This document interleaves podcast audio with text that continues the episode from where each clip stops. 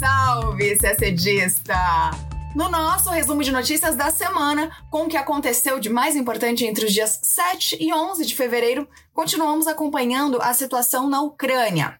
Para tentar solucionar a crise atual, a França e a Alemanha desenterram o formato Normandia e os acordos de Minsk, enquanto a Rússia continua aumentando sua presença militar ao redor do país vizinho. Ainda falando de Europa, a União Europeia aplicou uma multa milionária à Polônia, que descumpriu a ordem de fechar uma mina de carvão. E a Corte Internacional de Justiça condenou Uganda por participação na Segunda Guerra do Congo. Aqui na América do Sul, destaque para a Argentina, que aderiu à iniciativa chinesa Nova Rota da Seda. Já no Brasil, o CONARE decidiu criar o Observatório da Violência contra Migrantes e Refugiados. E nosso país é destaque no multilateralismo. Uma brasileira foi eleita para dirigir a Organização Internacional do Café, na mesma semana em que um juiz brasileiro tomou posse na Corte Interamericana de Direitos Humanos. Tudo isso em detalhes você acompanha agora no nosso podcast. Começamos com os desdobramentos da semana sobre a crise na Ucrânia. A semana começou com uma ofensiva diplomática francesa. O presidente da França, Emmanuel Macron, primeiro se reuniu com o presidente da Rússia, Vladimir Putin, em Moscou na segunda-feira, e depois com o presidente da Ucrânia, Volodymyr Zelensky, em Kiev, na terça-feira, dia 8.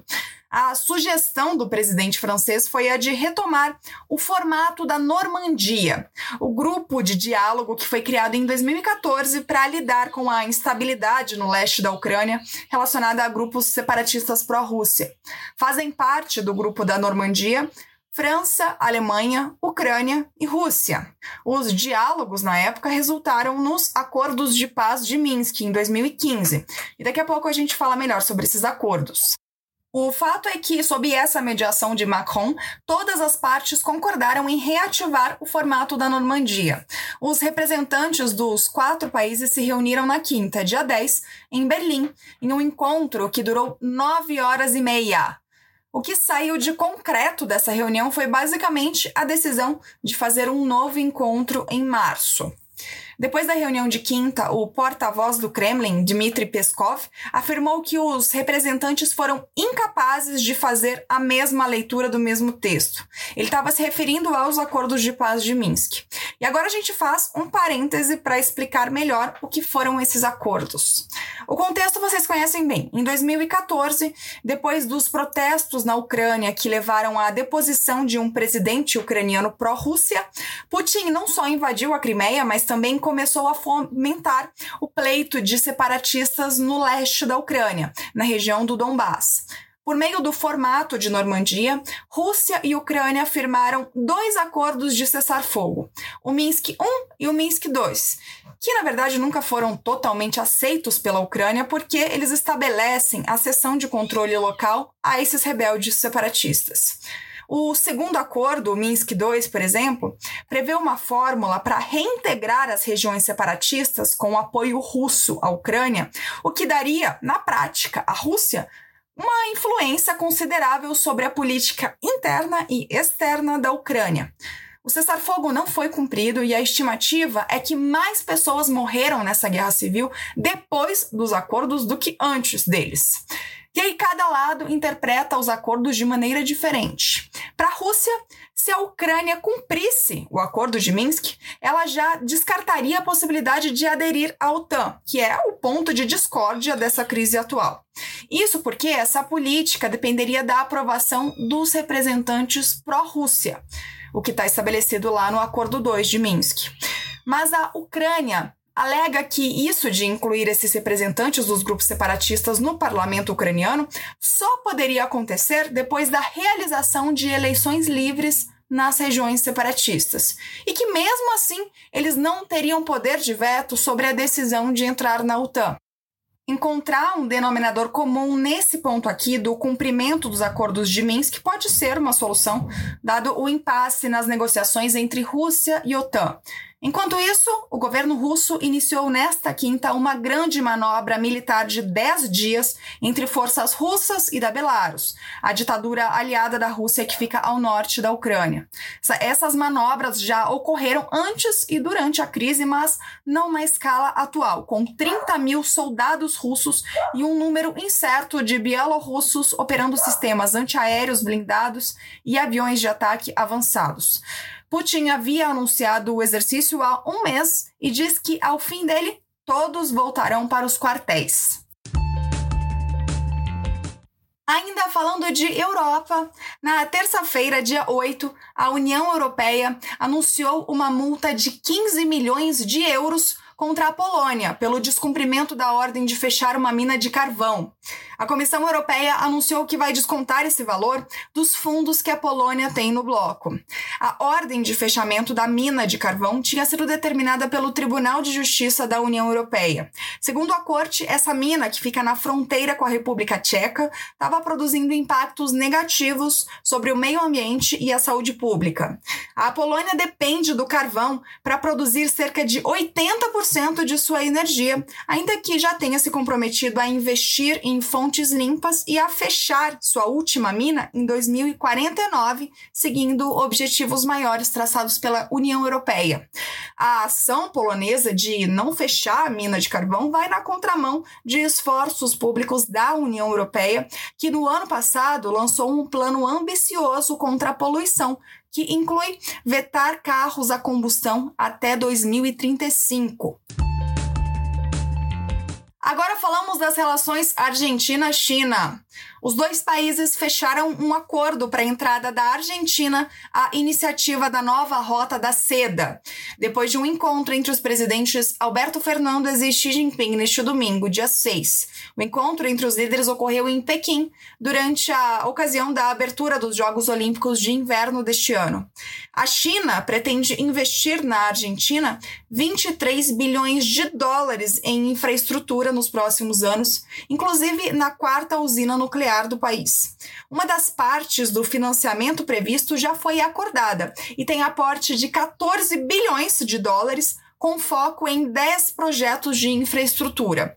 O segundo, que corresponde a cerca de 9,7 bilhões de dólares do montante total, será utilizado para iniciar a atuação da Argentina na nova Rota da Seda. Essa iniciativa chinesa é considerada o maior projeto da presidência Xi Jinping e o objetivo dele é que a China tenha acesso a mercados internacionais e atraia outros países para sua esfera de influência. A ideia é ligar várias partes do mundo por meio de ferrovias, portos e outras obras de infraestrutura, financiadas pelos chineses. E uma informação importante: entre as principais nações latino-americanas, apenas Brasil, México e Colômbia não estão vinculados a Pequim por um acordo no âmbito da nova Rota da Seda. Falamos agora de África. Na quarta-feira, dia 9, a Corte Internacional de Justiça decidiu que a Uganda deverá pagar uma indenização de 325 milhões de dólares a República Democrática do Congo, por ter invadido o país durante a Segunda Guerra do Congo entre 1998 e 2003. A disputa foi levada à CIJ pela primeira vez em 1999. Após longos trâmites iniciais, o tribunal decidiu em 2005 que a Uganda havia sim violado a lei internacional ao ocupar partes da província do leste da RDC com tropas militares e apoiar grupos armados na guerra. Uganda argumenta que suas tropas entraram a convite do governo local. O tribunal rejeitou esse argumento e decidiu que o país era sim uma potência invasora na província os vizinhos africanos deveriam negociar as reparações, mas em 2015, a República Democrática do Congo retornou ao tribunal dizendo que as negociações estavam paralisadas. Nesta quarta, portanto, a corte decidiu sobre o valor final da indenização. Representantes da RDC disseram que as reparações concedidas vão ser colocadas em um fundo e distribuídas de forma justa às pessoas que sofreram diretamente com as ações das tropas de Uganda. Lembrando que as decisões da CIJ, que trata de disputas entre estados, são definitivas, portanto, não cabe recurso. Passamos para a política externa brasileira. O CONARE, o Comitê Nacional para os Refugiados, aprovou a criação do Observatório da Violência contra Migrantes e Refugiados, o objetivo é acompanhar denúncias e procedimentos relativos a esse tema, além de apoiar a elaboração de políticas públicas para enfrentar a violência contra migrantes e refugiados. O trabalho vai começar pelos casos de violência contra integrantes da comunidade congolesa no Brasil, em especial o caso do cidadão congolês Moïse, vítima de um crime hediondo recentemente ocorrido no Rio de Janeiro. Moïse era uma das mais de 50 mil pessoas que foram reconhecidas como refugiados políticos entre 2011 e 2020 no Brasil. Desse grupo fazem parte centenas de fugitivos dos conflitos armados ou violações de direitos humanos na República Democrática do Congo, entre eles o conflito que mencionamos na matéria anterior. O CONARE é um colegiado que conta com representantes do Ministério da Justiça e Segurança Pública e do Ministério das Relações Exteriores. A Organização Internacional do Café, OI Café, continuará sob o comando de um brasileiro, no caso, uma brasileira.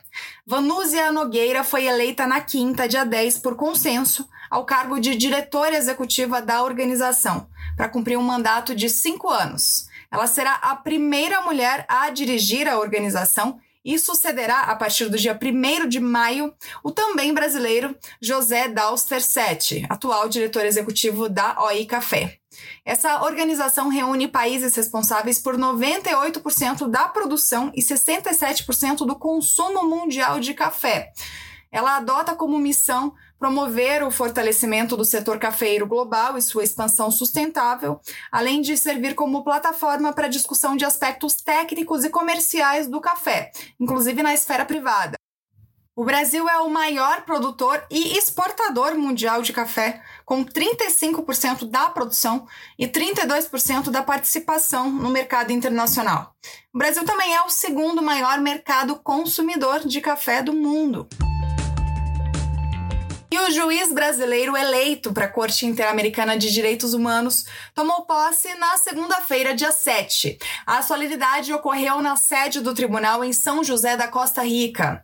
O Dr. Rodrigo de Bittencourt Mudrovich é agora um dos sete juízes da corte e seu mandato vai até o ano de 2027. Essa é a terceira vez que um brasileiro ocupa assento no tribunal, que está em funcionamento desde 1979.